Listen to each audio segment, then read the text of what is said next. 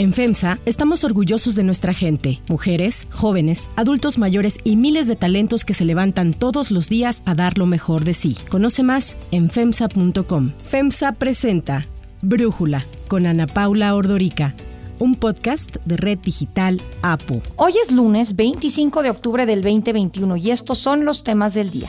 Una nueva caravana con cerca de 6.000 migrantes avanza rumbo al centro del país en su intento por llegar a la frontera con Estados Unidos. ¿Qué fue lo que pasó en el set de la película Rust, en donde el actor Alec Baldwin disparó una pistola de utilería que resultó en la muerte de la directora de fotografía y lesionó al director? Podio para Checo Pérez en el Gran Premio de Estados Unidos. Pero antes vamos con el tema de profundidad. Hasta la UNAM se volvió individualista, defensora de estos proyectos neoliberales. Perdió su esencia de formación de cuadros, de profesionales para servir al pueblo. Esta declaración del presidente Andrés Manuel López Obrador inició un nuevo escándalo que distrae de los múltiples problemas que hay en México. El presidente aseguró que en todas las universidades, pero más en la UNAM, la educación ha sido sometida al pensamiento neoliberal, por lo que señaló que la institución necesita una sacudida. López Obrador reprochó que la crítica crítica contra el neoliberalismo no salió de sus aulas y recordó que el movimiento de jóvenes Yo Soy 132 que se manifestó en el contexto del proceso electoral del 2012 no surgió en la UNAM, sino en la Universidad Iberoamericana, que es una institución privada. ¿De dónde estaba la UNAM? ¿Quién era rector entonces? Narro. Entonces, que no se enojen. El presidente cuestionó ante lo que calificó como atrocidades que se cometieron en el periodo neoliberal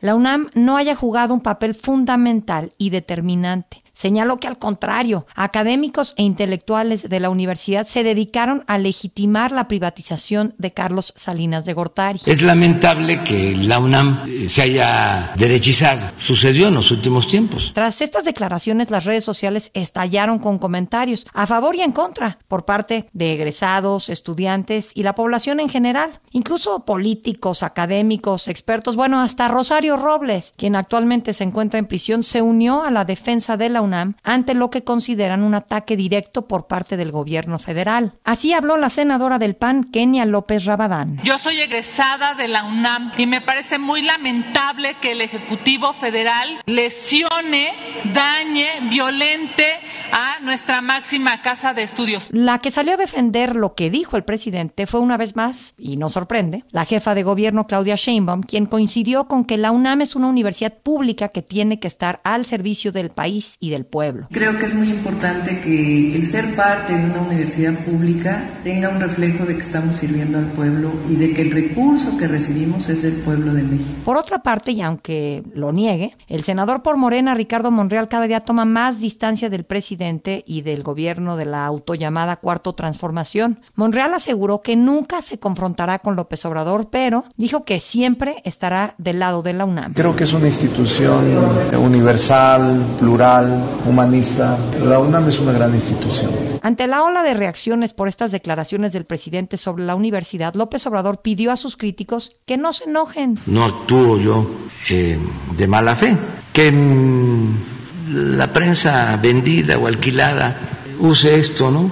Para decir que ahora estoy ya en contra de la UNAM. Entonces, han dicho tantas cosas. El presidente López Obrador no solo ha castigado a la UNAM con sus declaraciones, también con el presupuesto. En los tres años que lleva de gobierno, ha concedido aumentos presupuestales menores a los que se registraron en gobiernos anteriores. De acuerdo con la página de transparencia de la UNAM, en su apartado Información financiera del presupuesto asignado anual, del 2019 al 2021 ha tenido aumentos de entre el 0.03% y el 4%. El mejor año para la UNAM en materia presupuestaria con este gobierno fue 2019, cuando registró un aumento del 4%. Sin embargo, la cifra contrasta con la inflación del 2018, que fue de 4.28%. Y hay que señalar que el presupuesto de egresos de la Federación se aprueba al considerar la inflación del año anterior. El peor año para la UNAM en este gobierno ha sido el 2021. Solamente tuvo un aumento presupuestal del 0.03%, cuando la inflación el año pasado fue del 2.65%.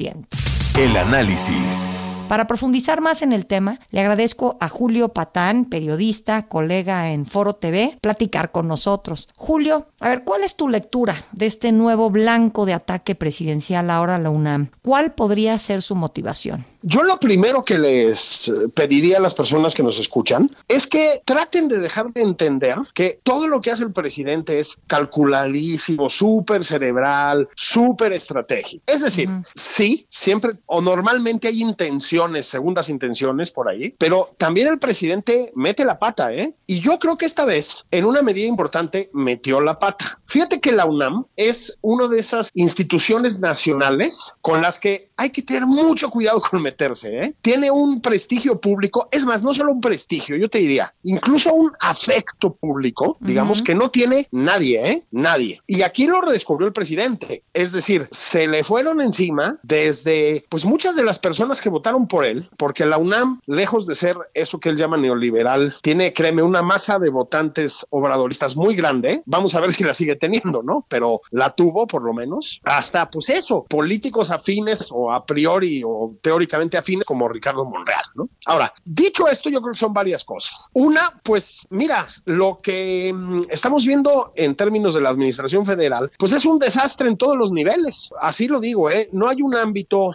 importante de la vida pública donde la 4T, así la autollamada 4T, haya atinado. Están mal las finanzas públicas, está mal la inversión, bueno, la violencia no te digo, la violencia contra las mujeres todavía un poco peor, la pandemia ha sido una gestión, bueno, una carnicería, para decirlo con todas sus letras. La vacunación ya la detuvieron, es decir, los autoaplausos, el autobombo, pues no están justificados, ¿no? Y síguele, el desabasto de medicamentos para el cáncer, etcétera, etcétera, etcétera. Entonces, pues sí ayuda a distraer un poco la atención, pero yo creo que también hay aquí una muestra más de la profunda mm, aversión de este gobierno y de este presidente en especial por el conocimiento especializado, por la cultura en un sentido amplio. No olvidemos que la UNAM es también una entidad muy relacionada con eso que se llama la cultura, con el pensamiento independiente. Entonces, tampoco es casual. O sea, con así pues se ha convertido en una aberración, hay que decir las cosas como son, que pues, entre otras cosas, impulsa campañas de persecución policíaca contra científicos eh, los recortes a cultura no han sido peores porque los ha detenido la oposición, ¿sabes? Los recortes en general para la ciencia, lo mismo. Bueno, pues contra las universidades también. Al presidente no le gusta el pensamiento independiente. Al mismo tiempo que fue un error muy grande, digamos, tiene sentido en la lógica presidencial irse contra la UNAM. Mi opinión es que esta no la ganó, ¿eh? Así te lo diría yo. Ahora, cuando dices no la ganó, ¿qué crees? O sea, que va a surtir un efecto de repudio político que le va a costar costar en las urnas al presidente, porque yo lo veo con un teflón maravilloso. No tiene los 70, 80% de aprobación que tenía al principio del sexenio, pero pues siguen 60 con todo y toda esta problemática que nos acabas de enumerar y con todo y que pues semana tras semana hay un nuevo blanco de ataque y de ira presidencial en esa bolsa enorme de resentimientos que carga todos los días el presidente y que nos demuestra. Sí, tienes razón. Hay una especie de angustia permanente permanente en la oposición, no solo en la oposición eh, de los partidos, en toda la oposición,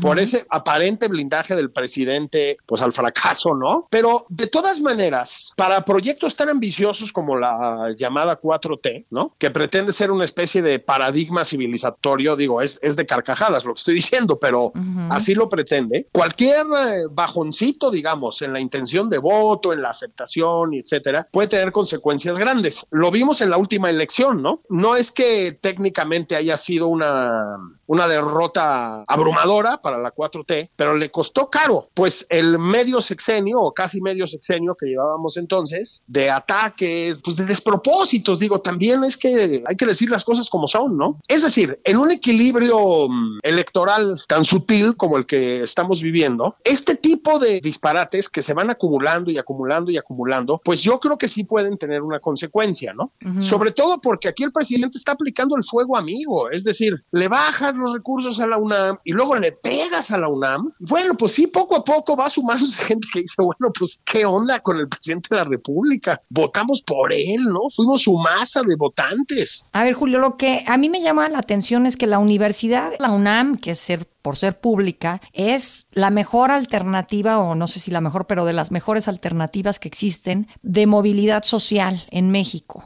Y pues es un lugar en donde se pueden debatir ideas. Y ahorita en lugar de estar tratando de, si quería abrir un debate sobre la universidad, en lugar de pensar en un debate constructivo de y para la universidad, pues se mete en una discusión ideológica sin pies ni cabeza, pero no sé tú qué opinas. Mira, yo creo cuando la gente dice, que lo escuchas mucho, ¿no? El presidente no se pega balazos en el pie, pues luego sí se equivocan. Este fue un balazo en el pie. Es decir, o distractor yo creo que le costó demasiado caro, ¿sí? Es a lo que me refiero. ¿Por qué? Por lo que dices tú, no tiene pies ni cabeza. La UNAM es, como la UNAM misma dijo en un comunicado, un entorno muy plural, muy diverso, con voces muy distintas. Eso hay que decirlo. Pero todos sabemos que ha sido una, digamos, base de apoyo al obradorismo muy importante, ¿sí? Yo te diría que de manera totalmente equivocada, lo he sostenido desde siempre, pero lo ha sido. Entonces, otra vez, de verdad, si de lo que se trataba era nada más de distraer la atención, valía la pena enajenarte las simpatías de 250, 300, 350 mil personas potencialmente que estaban de tu lado, a mí me parece que no, porque repito,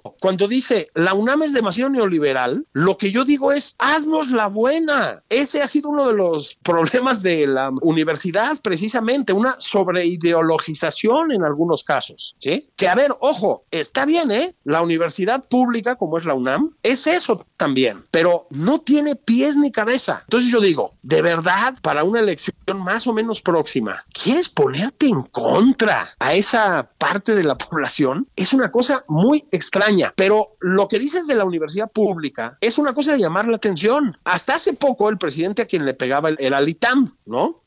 Este, no sé cómo Mario Delgado hizo para esquivar los balazos, pues, ¿no? Donde estudia su hijo este, actualmente. pero, Él estudió y estudia su hijo. Bueno, exactamente, ¿no? Exactamente. Bueno, pues se movió hacia la Universidad Nacional. No tiene nada que ver la Universidad Nacional con ese retrato que hizo el presidente, pero nada que ver, ¿eh? Julio, como siempre, muchísimas gracias por platicar con nosotros.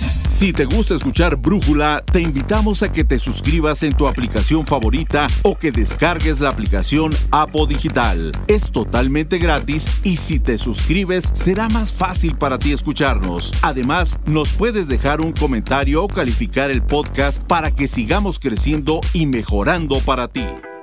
Hay otras noticias para tomar en cuenta. 1. Caravana migrante. Una nueva caravana de migrantes con unas 6.000 personas, en su mayoría de países centroamericanos y de Haití, retomó ayer su recorrido por Chiapas con la intención de avanzar a la Ciudad de México. El contingente avanza bajo estricta vigilancia de agentes del Instituto Nacional de Migración y la Guardia Nacional. Buscan acercarse a Estados Unidos, pero en el camino quieren frenar en la Ciudad de México. En su recorrido por Chiapas, en donde pasaron las noches de este fin de semana en Álvaro Obregón y Huehuetán, los migrantes han señalado reiteradamente la demora por parte de las autoridades mexicanas en sus trámites de solicitud de asilo o tránsito. Hay que acordarnos que México exige a los migrantes que solicitan visas humanitarias o asilo que permanezcan en Chiapas para que sus casos sean procesados. El contingente avanza acompañado de personal de las Comisiones Nacional y Estatal de Derechos Humanos y por miembros de Médicos Sin Fronteras, entre otras organizaciones. 2. Alec Baldwin.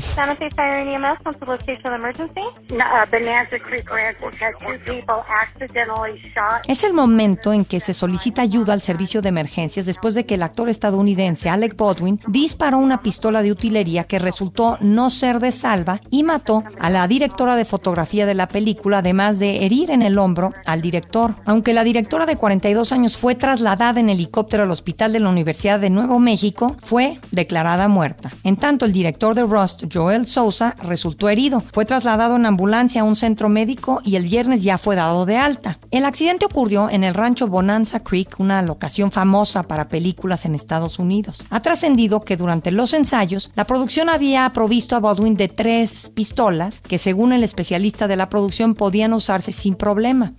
De acuerdo con los documentos judiciales, el director adjunto de la cinta, Dave Halls, tomó una de las pistolas y se la entregó a Baldwin, a quien le indicó incorrectamente que no estaba cargada con cartuchos de verdad, al grito de Cold Gun. El rodaje fue interrumpido de manera indefinida, en tanto las investigaciones continúen, en las que tanto la producción como el actor han estado colaborando. Hasta ahora no ha habido ningún arresto por el incidente. Baldwin emitió un mensaje en sus redes sociales en donde dijo que su corazón estaba roto por la pérdida de su directora de fotografía. El fin de semana trascendió que horas antes de que Baldwin disparara el arma, un miembro del equipo que filmaba Rust abandonó el set en protesta por las condiciones y problemas de producción que incluían aspectos de seguridad. En total, desde que inició el rodaje, siete miembros del staff han dejado la producción señalando estas malas condiciones. Para Brújula, Yoshiharo Hernández, supervisor de efectos especiales, hace el siguiente análisis. Este equipo de equipo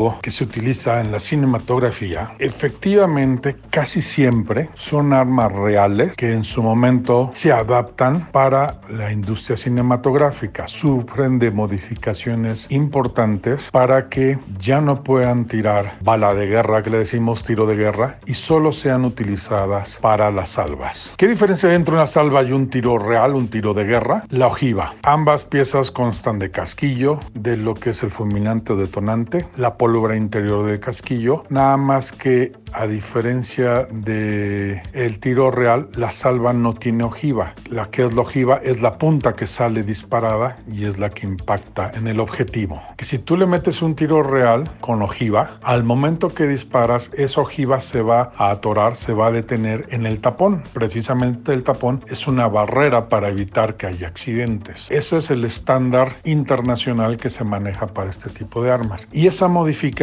no la hace cualquiera. 3. Podio para Checo Pérez. Muchas gracias por tanto apoyo, de verdad que no me di por vencido por ustedes. Temporada histórica para Sergio Checo Pérez. Ayer el piloto mexicano cerró con broche de oro el Gran Premio de Estados Unidos al quedar en tercera posición. Fue Max Verstappen quien ganó, imponiéndose a Lewis Hamilton, quien finalizó en la segunda posición. Además del tercer lugar, Checo Pérez rompió récord de podios al lograr su cuarto este año con la escudería Red Bull y con esto logra la con más podios para un mexicano en la Fórmula 1. Llamó la atención que Checo Pérez reportó que el dispositivo de su bebida se cayó por lo que no pudo hidratarse a lo largo de toda la competencia, lo que le provocó un mayor desgaste. Yo soy Ana Paula Ordorica. Brújula lo produce Batseba Feitelson. En la redacción, Ariadna Villalobos. En la coordinación y redacción, Christopher Chimal. Y en la edición, Omar Lozano. Los esperamos mañana con la información más importante del día. Oxo, Farmacias ISA, Cruz Verde, Oxo Gas, Coca-Cola FEMSA, Invera, Torrey y PTM son algunas de las muchas empresas que crean más de 245 mil empleos tan solo en México y generan valor como parte de FEMSA. FEMSA presentó Brújula con Ana Paula Ordorica, un podcast de Red Digital APO.